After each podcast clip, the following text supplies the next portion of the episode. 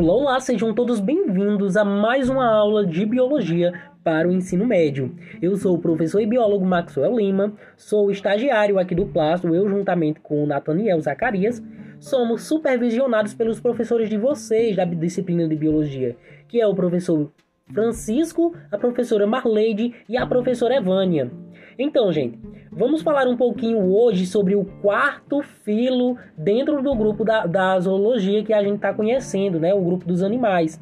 Vamos falar sobre o filo Nemata, que é o filo que inclui o grupo de helmintos conhecidos como nematóides. Então, falando de características gerais desses helmintos, que são os nematóides, eles são vermes de forma cilíndrica. Também têm formas fusiformes ou filiformes, mas no geral são cilíndricos, alongados e nas extremidades eu vou ter extremidades afiladas. É como se fosse um, um, um fio mesmo, um cadastro, um fiozinho. Certamente você já deve ter conhecido ou deve ter visto algum representante desse grupo. Um bem famosinho, que é parasita, é o Ascaris lumbricoides, causador da ascaridíase. E certamente quando você... É uma doença muito presente assim entre crianças, né? Então de vez em quando ou outra a mãe leva o filho para o médico e o médico diz: Não, seu filho está com verme, manda ele é, defecar em um potinho trazer para cá para a gente mandar para o laboratório e fazer o exame de fezes para olhar se a gente identifica a presença de ovos do parasita conhecido como Ascaris lumbricoides. Então, é, certamente alguém já deve ter visto ou já deve ter conhecido a, a alguém que tenha tido essa doença. Então, gente, falando desses vermes que são cilíndricos é, alongados e, e, nas extremidades afiladas, eles não são segmentados, então eles não têm um corpo segmentado. O que seria isso? Lembra da minhoca? Da minhoquinha que a gente de vez ou outra pega ali para pescar, enfim. Não tem a minhoca? Ela tem um corpozinho é, alongado também, né? E nas extremidades não é afilada. Só que você percebe que ela tem anéis no seu corpo, alguns anéisinhos. Quem não viu uma minhoca nunca viu pesquisar aí no Google uma minhoca. Você vai ver que ela tem vários anéis. Inclusive, as minhocas pertencem ao filo dos, dos anelídeos. Diferente delas, como elas têm anelzinhos, os nematóides, eles não têm anéis. Então, ele vai ter um corpo alongado, é, lisinho. Ou seja, não tem nenhuma... É, aqueles anéis não vão estar presentes. É um corpo liso, fusiforme mesmo, lisinho são. É, e na, no seu corpo, né, ele é recoberto por uma cutícula. Essa cutícula é uma sinapomorfia desse grupo que vai dar, além de resistência, é, ele também né, vai ser trocado ao longo da vida do nematóide. Então, vez ou outra, o nematóide troca essa cutícula para ir crescendo, vai crescendo e vai trocando a cutícula. Uma característica bem parecida como se fosse a equidese que é a troca do exoesqueleto lá dos artrópodes. No caso do, dos nematóides, eles têm essa cutícula que além de dar proteção, ela também vai sendo trocada. E falando da proteção, quando eu falo da proteção é, por exemplo, eu tenho uma espécie parasita, o Ascaris lumbricoides.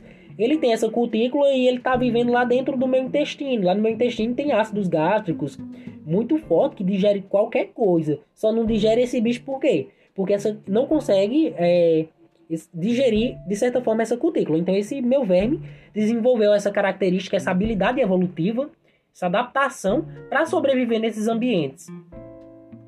E eles vão apresentar uma simetria bilateral, ou seja, eu posso cortar em um único plano e dividir esse corpo em um lado direito e em duas bandas praticamente igual, um lado direito e um lado esquerdo.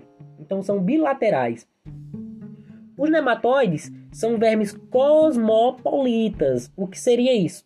Por onde você for, minha gente, em qualquer parte do mundo, você pode ser que você encontre um nematóide.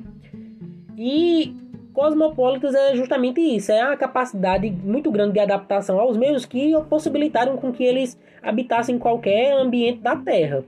Então, provavelmente são os animais mais abundantes do planeta sendo conhecidos até então mais ou menos 80 mil espécies. Há pesquisas que dizem que esse número pode chegar a mais de um milhão de espécies. Então, perdendo apenas para os artrópodes, que é o grupo onde os insetos vão estar inseridos, os artrópodes e os nematóides estão ali, ó, competindo com o número de espécies, sabe? É, então, eles estão como se fosse o segundo, no segundo lugar em relação à diversidade de espécies. Ah, esses animais podem ser de vida livre, sendo encontrados em água doce, salgada ou mesmo no solo. Podem ainda viver como parasitos de plantas ou de animais e até apresentar ciclos de vida com alternância de geração, ou seja, em partes de sua existência eles vão ser organismos de vida livre e em outra parte eles podem ser parasitas. Então vai ter essa alternância de geração. Uma parte da vida ou eu sou de vida livre e outra parte, por exemplo, na fase adulta eu sou parasita. O tamanho dos nematóides é muito variável, vai depender da espécie. Eu vou ter espécies, como exemplo a Strongyloides stercoralis, que o adulto dela chega a ter 2 milímetros de comprimento, o máximo que ele chega, 2 milímetros. Enquanto, né, eu tenho um, um verme nematóide que vai ser parasita de baleia cachalote.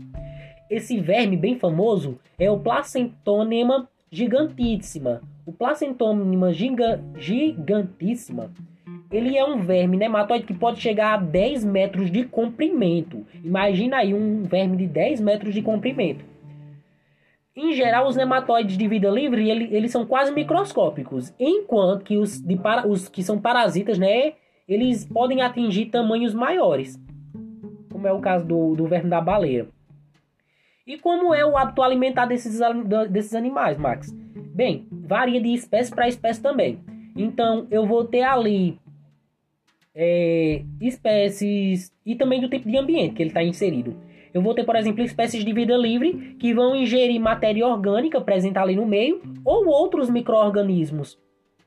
Já enquanto espécies parasitas vão se nutrir de substâncias dos hospedeiros parasitados por eles. Seja lá o alimento ingerido por ele, ou sangue, enfim. Vão estar ali se alimentando dentro do hospedeiro, como parasitas.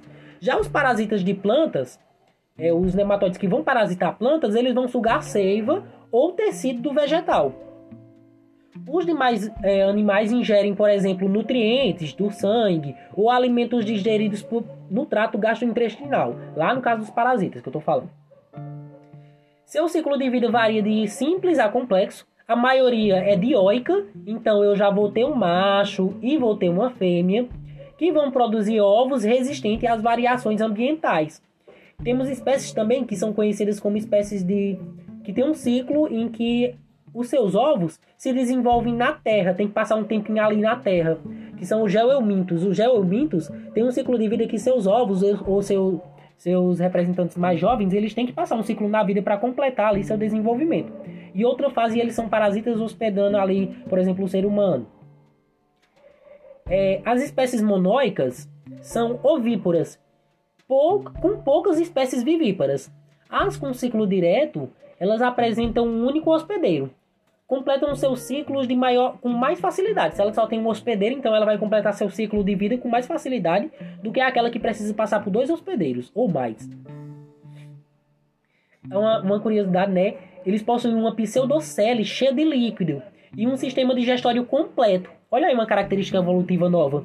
Diferente lá dos outros vírus que a gente vem estudando, que eles não têm sistema digestório completo, nos nematóides eles já ganham um sistema digestório completo. Então eu vou ter boca e ânus é, nas fêmeas ou cloaca lá nos machos.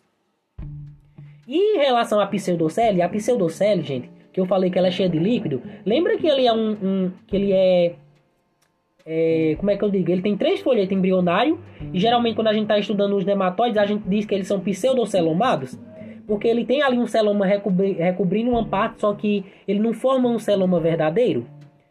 Aí, essa minha pseudocele, que é essa cavidade ali que que está entre o espaço externo da minha ectoderme com o espaço interno lá do meu tubo gastrointestinal. Se vocês lembram da imagem, eu acho que no livro didático tem essa imagem do nematóide cortado.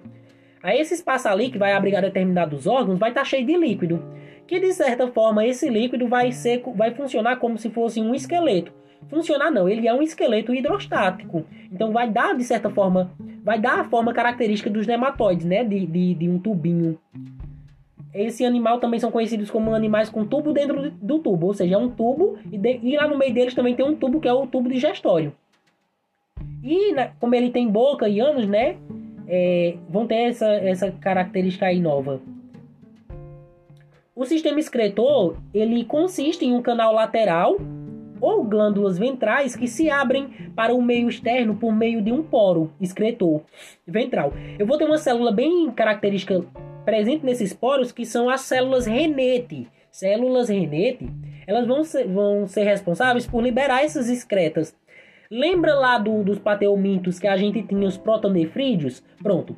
Nesses organismos, nos nematóides, eles não vão ter protonefrídeos. Eles vão ter células renete, que são células que vão ter tipo uma, uma, forma parecida, fazendo uma analogia com os protonefrídeos lá dos plateumintos. Eles vão fazer tipo a mesma função. Eles também é, não têm órgãos respiratórios e também não apresentam, não têm sangue.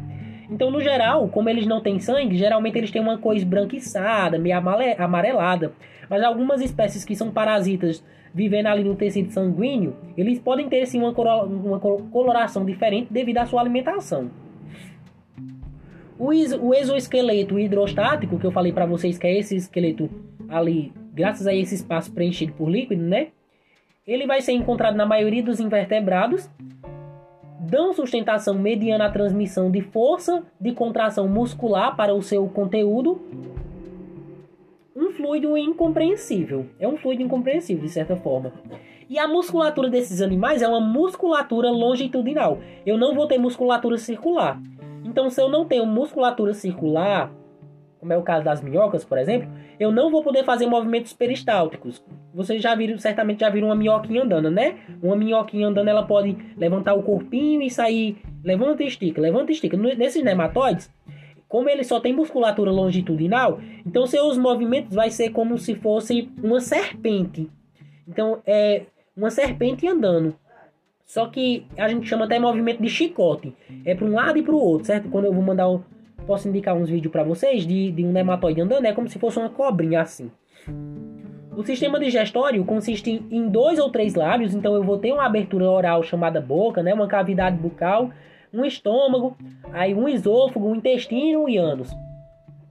O sistema nervoso dos nematóides é composto por um anel nervoso, então eu vou ter um anelzinho lá perto ali na região é, posterior de cima, né? Eu vou ter um anelzinho e desse anel vai partir é, ramos, sabe? É, ramos nervosos. Então, esse anel nervoso circunsférico e gânglios papilares que contém a maioria das células nervosas do corpo, eles vão se estender, né, por todo o corpo. Anteriormente, por seis nervos, então deste anel vai partir seis nervos inervando-se né, para as demais regiões do corpo desse parasita. A gente também vai ter anfídeos, que são órgãos pareados, localizados na lateral, lateralmente na cabeça desse nematóide, que eles vão, ser, vão funcionar como quimiorreceptores. Os nematóides eles vão apresentar reprodução sexuada e reprodução assexuada, depende da espécie. Em relação à reprodução assexuada, é por partenogênese. O que seria isso? É quando eu não preciso do macho para nada. Os ovos podem se desenvolver embriologicamente sozinhos. Então, no caso, eu vou ter ali espécies partenogênicas só de fêmeas. Então, as fêmeas botam ovos e os ovos é, embrionários desenvolvem outros seres, sem precisar, sem precisar necessariamente da fecundação.